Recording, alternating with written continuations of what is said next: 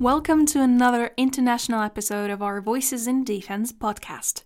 This time we will focus on a vital part of modern warfare PR. When attacked by an overwhelming military force such as Russia, a country has but one chance at survival gaining the support of other nations. To accomplish this, it is necessary to inform about the atrocities and the suffering the invaders are bringing to your country. But the increased international interest in the war in Ukraine overwhelmed Ukrainian state authorities. To ensure a steady flow of information, Ukraine's PR army was created. Most of them are PR specialists who've been working with influencers since the first days of the invasion. Valentina Starshevska, who is a PR communications manager at Favbet, is part of the PR army and has kindly agreed to answer a few questions for my colleague Dorothee Frank. You're an Ukraine volunteer. What do you work for Ukraine? Um, first of all, I would like to say that um, I'm not a part of government. Uh, I am just a professional PR specialist uh, from different areas, and uh, together with these NR girls, um, right after a full-scale invasion from Ukraine, together we united in PR army.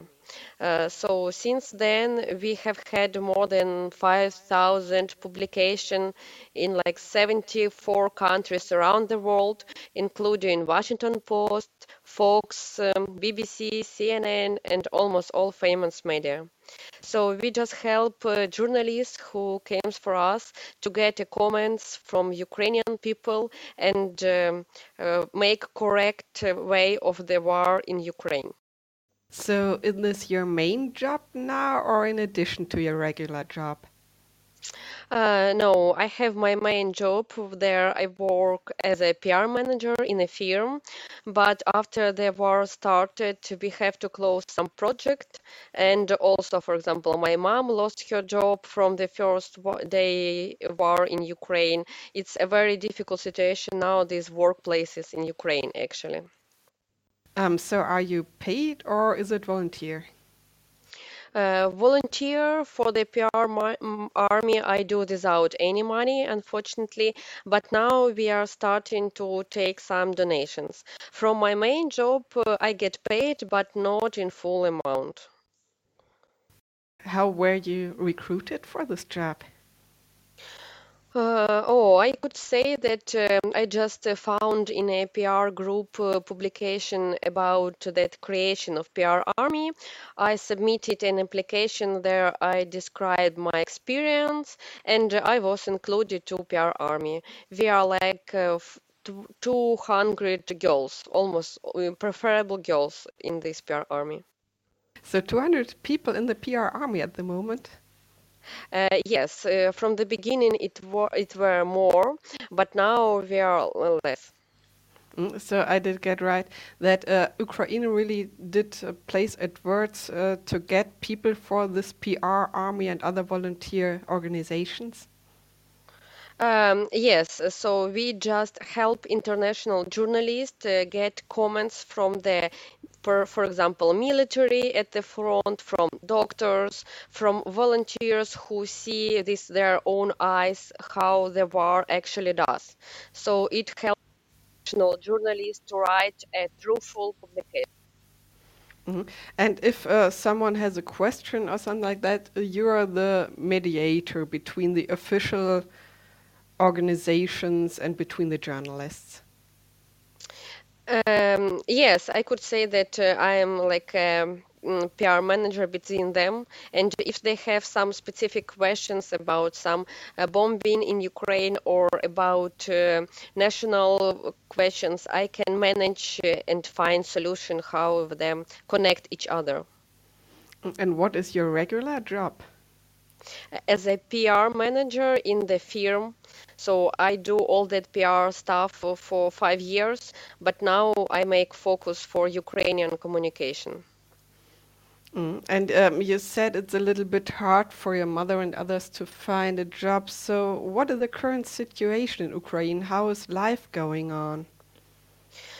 Oh, I could say that uh, since uh, the Russian army attacked Ukraine near five months ago, thousands of civilians have been killed and whole towns reduced to rubble, uh, while millions of Ukrainians have fled their homes. Uh, war still continues. Every day people are under attack by rockets. Uh, living in Ukraine is dangerous, uh, but some people don't have any option.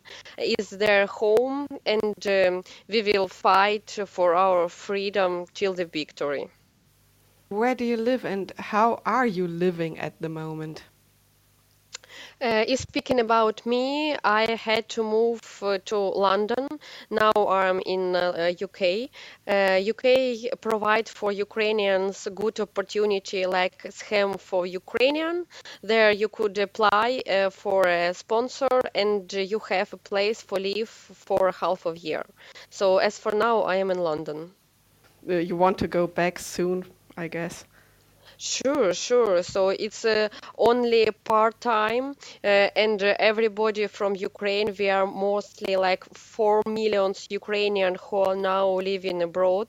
We are th uh, thinking to come back to Ukraine as soon as war finished, or even if it will be safe to stay in Ukraine, because now if you check news, there are bombing in uh, several times uh, and uh, in a civilian place, not only military. And how do you get your information uh, that you spread to the journalists? And do you also spread it via social media or other media? Uh, not really. We prefer to use only like media uh, channel uh, of communication. I have friends in Ukraine who are boys, for example, who went to army and who are there right now. So they, I am writing them uh, for some comments or for some questions, and they found some times to speak the journalist or to send some photos. So, and as I mentioned, we are 200. Um, people in this army. So we have a lot of connection right in Ukraine from the guys who are now in military, and we can help international journalists to get that comment directly from them. Is your family safe, or are some people still in Ukraine? Uh, my family in Ukraine, uh, in Kiev, uh, the capital of Ukraine. Uh, I am from Kiev also, and uh, my family said that uh, th- is their home, their place to live, and they don't want to leave it uh, till now. It is more or less safe, especially in Kiev, because we have a good um, uh, from bombing um, attack. Um, uh, it uh, name it uh, uh, HIMARS. the US US provided for us. So we have some stuff which one saves people in Kiev, but if speaking about other region in Ukraine, special in West region, they are not at safe at all. Mm.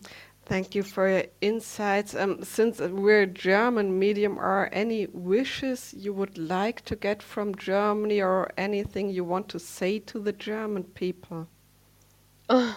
I think like um, uh, the most uh, questions from all Ukrainian is that we are asking more for help, more for weapons, more for education for our military, and um, we very believe in our freedom, and uh, we very believe that they could win this victory, this war.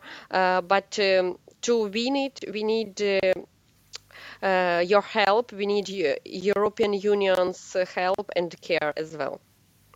Okay. Thank you very much for talking to us and giving us these insights. And I hope you and your family will stay safe.